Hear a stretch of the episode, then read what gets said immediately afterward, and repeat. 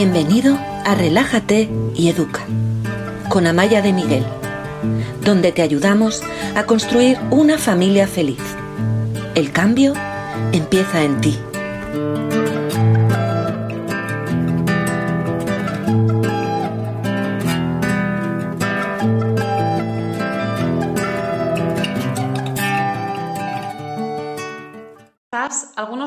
Os sorprenderéis porque me acabáis de ver hace un ratito y es que acabo de tener un encuentro estupendo con una experta en educación financiera. Ha sido un encuentro que nos ha encantado y por alguna razón no se ha guardado en Instagram. Así que le he pedido que se quede un poquito más con nosotras y vamos a, a, repetir la versión, que a lo mejor ahora es un poquito más contenida, pero ya veréis cómo el contenido esencial nos lo va a contar. Voy a invitarla y os voy diciendo quién es. Ella es Sara Vicent, que la estoy buscando por aquí. Va a formarse cuando tuvo hijos porque quería que sus hijos fueran personas con eh, buena, una buena salud financiera. Hola de nuevo, Sara, ¿cómo estás? Hola otra vez, Amaya. Hola a todos y todas otra vez. Bueno, ha sido una mala pasada que nos ha jugado Instagram, pero yo quiero que este mensaje no solo lo vean los que han estado en el directo anterior, que ha sido bastante gente, pero me gustaría que lo pudieran escuchar en Facebook, donde vamos a colgar después el vídeo. Los que ahora no podían, pero en Instagram también van a estar en YouTube también y, también lo ofreceremos en formato podcast para los que preferís el podcast. Pues como es la segunda vez que Sara nos, cuenta esta historia, voy a, voy a ir al grano, voy a hacerle las preguntas que yo creo que más os van a interesar y así no le hacemos perder tanto tiempo. Sara, muchas gracias por, por repetir la toma. Encantada. Sara, ¿por qué es importante educar financieramente a nuestros hijos? Pues es importante hacerlo porque eh, se van a tener que relacionar con él y lo van a tener que gestionar a lo largo de toda su vida, igual que nos pasa a nosotros como, como adultos, ¿verdad? Porque todos los días eh, gestionamos el dinero y lo hacemos siendo conscientes o no siendo conscientes de ellos. Tomamos decisiones de compra de si vamos a un restaurante, qué productos y alimentos compramos, etcétera. Pero es que además, si no les damos una educación financiera, eso va a tener consecuencias negativas en su vida. Por una parte, en su salud global y por otra parte, en su salud financiera. En su salud financiera porque eh, van a ser más vulnerables a eh, las trampas del neuromarketing, a las compras por impulso, a no saber eh, tomar las mejores decisiones con su dinero en su situación personal, etcétera. Pero es que eso también tiene repercusiones en su salud global. La OCDE hizo un estudio que se publicó hace poco y vio que las personas que no sabían gestionar su dinero de la manera correcta padecían estrés financiero, pero además desarrollaban enfermedades en un 20% superior a las personas que sabían cómo gestionar su dinero. Y estas eh, enfermedades eran, por ejemplo, ansiedad, insomnio, estrés, úlceras de estómago eh, y en los casos más graves, eh, ataques al corazón.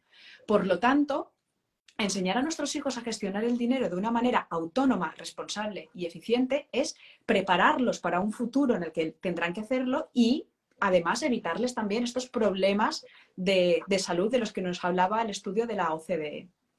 La verdad es que es muy impresionante ese estudio. Bueno, Sara, que la encontráis en Instagram como Sara Vicent, Vicent con V, con C, terminado en T. Ella es la autora de este libro, Con el dinero no se juega, editado por la editorial Amat, que es un libro en el que tú nos propones, Sara, un recorrido en, en varias etapas para educar a nuestros hijos financieramente, centrado sobre todo en los niños de los 6 a los 12 años, con una posible introducción a partir de los 3, pero no es nada rígido, no es nada estricto, siempre puede ser una buena ocasión, si no lo hemos hecho antes, para iniciar esta, educación financiera con nuestros hijos. Y en este libro eh, ofreces alguna herramienta, y hay una nos contabas antes que es muy importante, que es la paga, la propina, la asignación semanal, como lo queráis llamar en el país en el que estéis. ¿Nos puedes hablar un poco de por qué esta herramienta a ti te parece que sea tan buena para educar financieramente a los niños? Sí, eh, yo creo que con la paga eh, les estamos enseñando el concepto de ingresos, que es uno de los cuatro conceptos financieros que yo creo que debemos enseñar a nuestros hijos desde los 6 hasta los 12 años. tenemos el concepto de ingresos, el de gastos, el de gestión consciente del dinero y el de ahorro.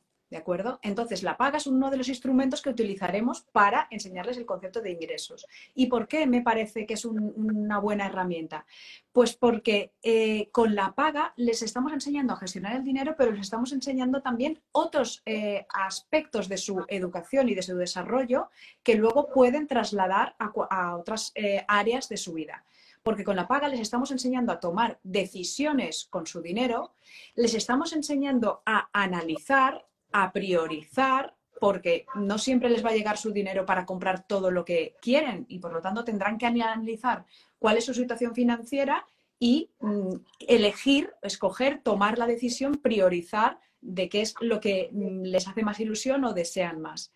Pero les enseñamos también a inhibir los impulsos, porque van a tener dinero en la mano y no siempre va a ser conveniente que se lo gasten. Les vamos a enseñar también a tolerar la frustración de tener el dinero y esperar, a posponer la recompensa. Y estas son habilidades y funciones ejecutivas que son muy necesarias que nuestros hijos aprendan porque les van a ayudar no solo en la gestión del dinero, sino en su crecimiento y en su maduración global. Sí, porque hablábamos un poco antes de la, mm, eh, la necesidad de, no la necesidad, lo beneficioso que puede ser retrasar la gratificación inmediata, que es algo que vemos constantemente en el mundo que estamos viviendo ahora, que lo imaginas y ya lo tienes en la puerta porque te lo ha traído el mensajero de Amazon. Y, tú nos decías que es muy importante retrasar la gratificación inmediata y que con este camino que tú propones, eh, una de las cosas que se va a hacer es precisamente esto, ¿no? Conseguir Mm, retrasar esta compra por impulso, esperar. ¿Nos lo puedes contar un poco también esto, por favor?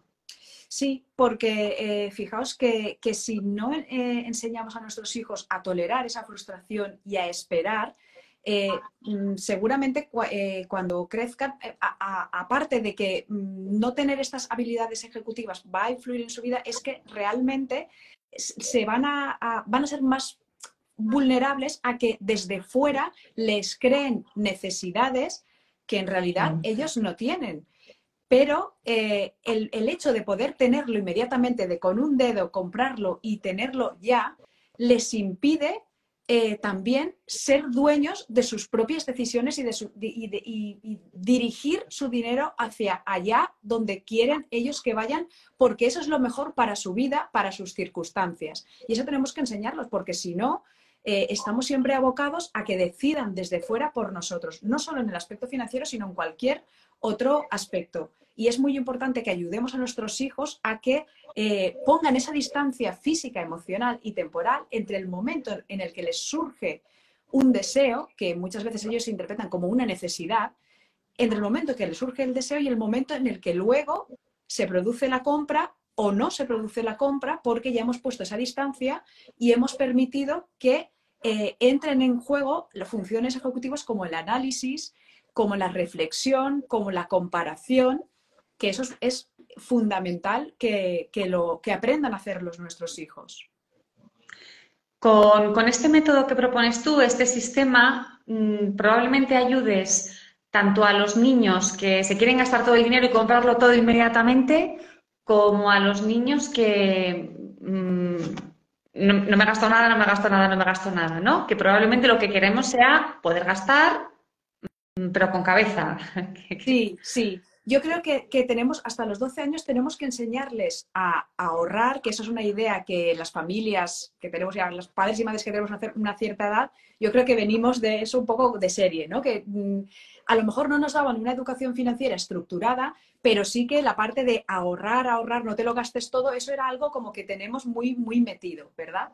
Y, está muy bien ahorrar, pero eh, es que tenemos que aprender también a ingresar, a gastar y a gestionar de manera consciente. Entonces, los padres y las madres que tenemos más de un hijo vemos con mucha frecuencia que, tienen caracteres diferentes y en esto también pasa, ¿no? Hay niños que, que se lo gastan muy alegremente y hay otros niños que les cuesta más. Entonces, como padres y madres, si, si es el caso que tenemos un hijo así, tenemos que ver por qué, por qué no quiere gastar. ¿Es porque realmente es un niño que a lo mejor no tiene necesidades en este momento, luego a lo mejor les, les surgen, ¿eh? porque los niños van creciendo, pero es porque en este momento no tienen necesidades. Mm, ¿Es por eso? ¿O es porque tienen miedo a gastar, a quedarse sin dinero, ¿no? a esa carencia? Y entonces, si la emoción que hay detrás es ese dinero a, a quedarme sin y por eso no gasto, quizá podemos ayudarle a relacionarse con su dinero de una manera más sana y más saludable y enseñarle que el dinero hay que gastarlo con cabeza, hay que ahorrarlo, pero también sirve para, disfrutar y para vivir bien y para vivir mejor. Entonces, en ese caso, una, una recomendación que puedo dar a las familias es que eh, hablen con su hijo de, mm, bueno, ¿por qué no quieres gastar incluso algo que deseas mucho, que te hace mucha ilusión? ¿Por qué no lo quieres gastar? Te voy a enseñar y te voy a ayudar a que eh, puedas gastar y que veas que no pasa nada. Entonces, durante un tiempo voy a asumir una parte del importe de eso que tú quieres tanto y que te gusta, te hace tanta ilusión, y la otra parte la asumirás tú. Y yo me voy a ir retirando, voy a, dejar de asumir ese, ese importe, la, parte que yo asuma cada vez será menor para que tú veas que no pasa nada si te lo gastas y, que gastar algo, gastar dinero en algo que te hace mucha ilusión, pues también está muy bien. Sí, eh, es decir, tenemos que conseguir un equilibrio en todos esos, en todos esos conceptos. Y una de las cosas también que hemos hablado es que em, tú propones la paga semanal, pero que también eh, yo te preguntaba, ¿y qué pasa con las familias que deciden mm, que no quieren darles una paga semanal a los niños? pero que en cambio los niños reciben dinero de vez en cuando porque viene su madrina, porque es Navidad y los abuelos les dan dinero. Mm. Em, ¿Se puede educar financieramente en estos casos también? Yo creo que ese dinero también es una muy buena oportunidad para, para dar una educación financiera. Y aquí, primero, los padres tenemos que hacer una reflexión, porque es un dinero que reciben los niños, es decir, no es algo que los padres demos de manera frecuente, el importe que nosotros hemos establecido, etcétera, sino que es un dinero que les llega a los niños de fuera.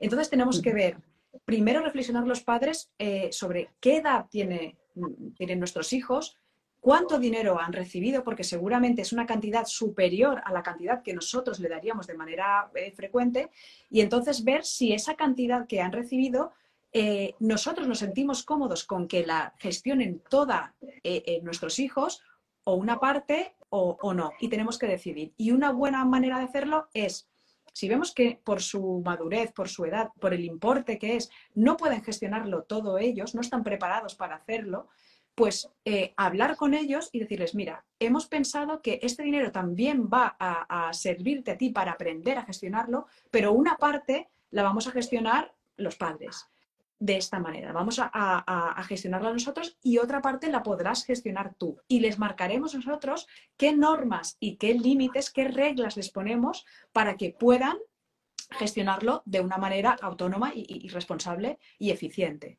también.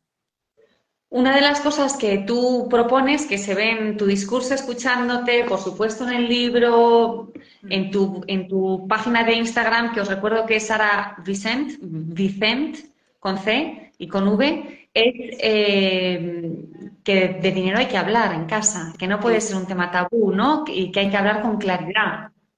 Hay que hablar con claridad y eso a veces a los padres nos, nos cuesta un poco hacerlo, quizá porque venimos también de, estamos en una sociedad en la que no se suele hablar de dinero, es un tema tabú. Hay otras sociedades en las que hablar de dinero se hace de una forma mucho más natural, pero a nosotros nos cuesta aún. Y, también es posible que por la educación que hemos recibido, en nuestra casa tampoco se habla de una manera abierta, ¿no?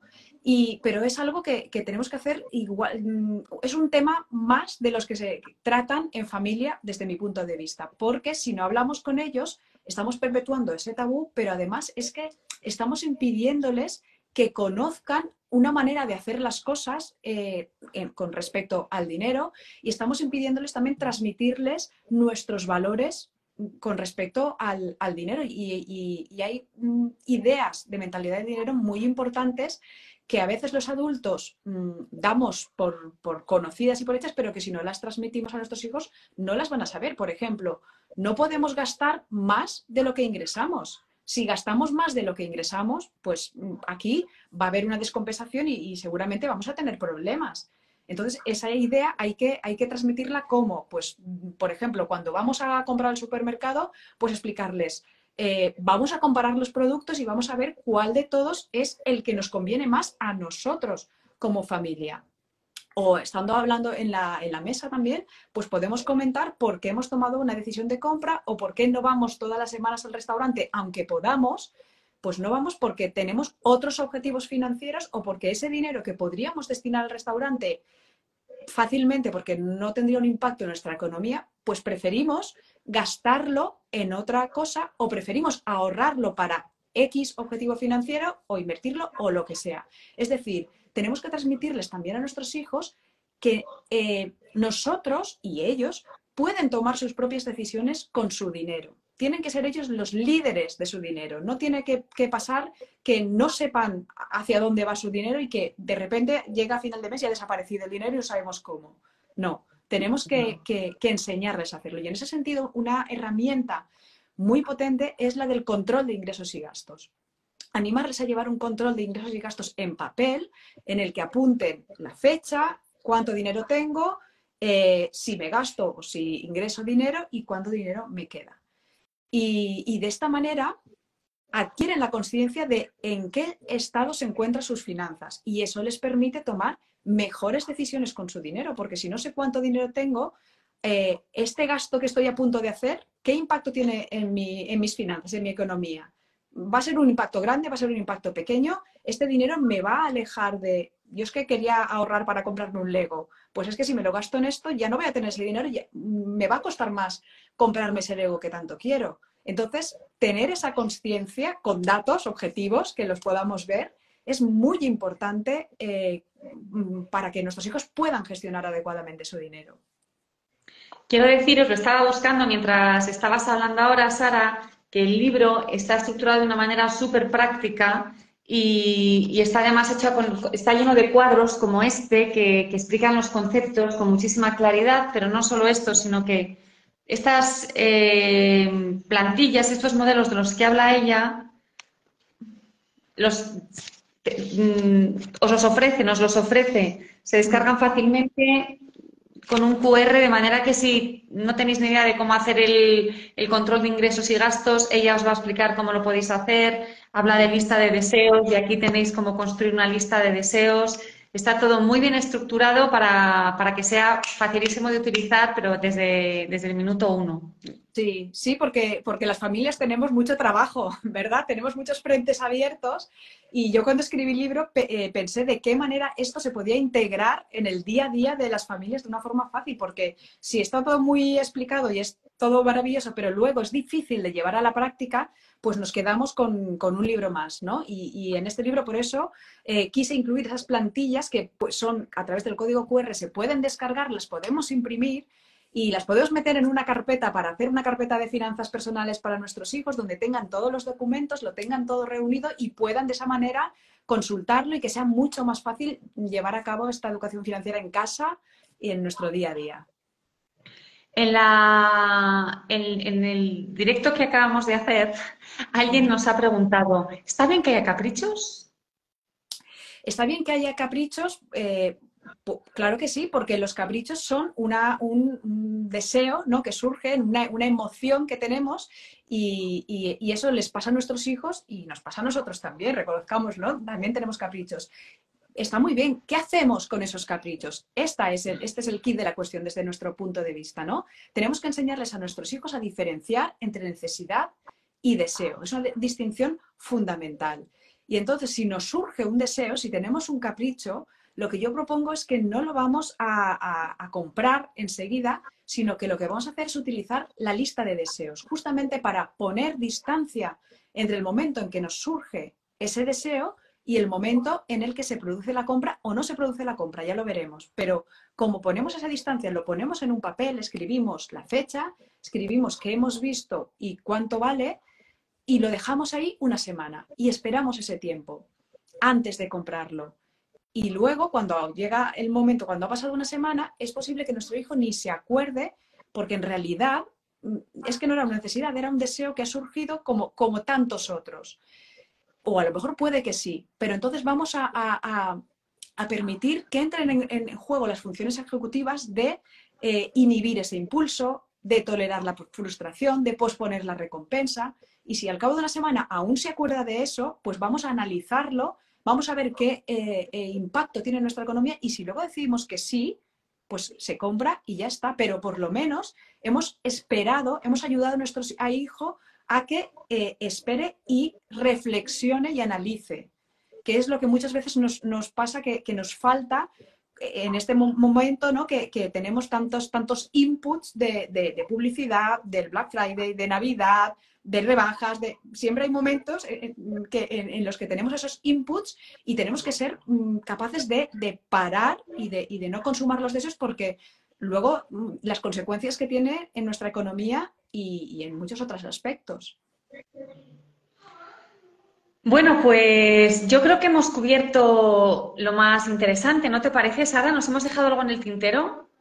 Eh, pues no sé, yo creo que, lo sí, que, lo hemos explicado, ¿no? Que hemos explicado de qué manera podemos, por qué educar financieramente eh, desde este punto de vista no solo ayuda a nuestros hijos a gestionar el dinero, sino que eh, se traslada a otros aspectos de su vida cotidiana y tiene beneficios también, porque pone en juego todas estas funciones ejecutivas. Y sobre todo yo creo que también una parte muy importante es que es la parte del acompañamiento de los padres, que tenemos que, acompañar a nuestros hijos. No es simplemente darle la paga y a la toma y, eh, rellena esta lista de deseos. No, tenemos que estar con ellos porque, porque es algo que les estamos pidiendo que, que pongan en juego sus funciones ejecutivas, que es algo que madura, tarda mucho en madurar, muchos años en madurar, pero que es algo tan valioso y en el que las familias podemos eh, aportar tanto que yo creo que el acompañamiento de las familias en cualquier tema ¿eh? de la crianza es fundamental, pero en este también. Creo que los padres tenemos ahí una, labor muy, muy importante por hacer. Pues estoy de acuerdo, seguro que sí. Eh, muchas gracias por segunda vez Espero que esta vez Instagram nos quiera más y, no haya ningún problema. Muchas gracias a todos los que habéis estado aquí. Os recuerdo que ella es Sara, Sara Vicent, Vicent con V, con C, y así es como la encontráis en Instagram. Os voy a enseñar otra vez el libro de la editorial Amat. Con el dinero no se juega, juega, lo veis al revés, ¿verdad? Bueno, pues es con el dinero no se juega, este es. Y, como os he dicho, es súper práctico, es una guía estupenda para que no dejéis solos a vuestros hijos en este aspecto tan importante de la vida, porque como nos ha dicho Sara, van a estar manejando dinero prácticamente a diario. Eh, entonces es importante que tengan esa buena salud financiera que, como nos has contado, afecta no solo a la parte financiera, sino incluso a la salud física. Muchísimas gracias. Nada, un placer y si alguien, alguna familia tiene alguna duda, puede escribirme un mensaje directo por Instagram o escribirme al correo hola arroba que estaré encantada de ayudar en lo que, en lo que pueda. Muchísimas gracias, Sara. Os mando un beso a todos y nos seguimos viendo por aquí en Relájate y Educa. Adiós, que estéis muy bien. Adiós.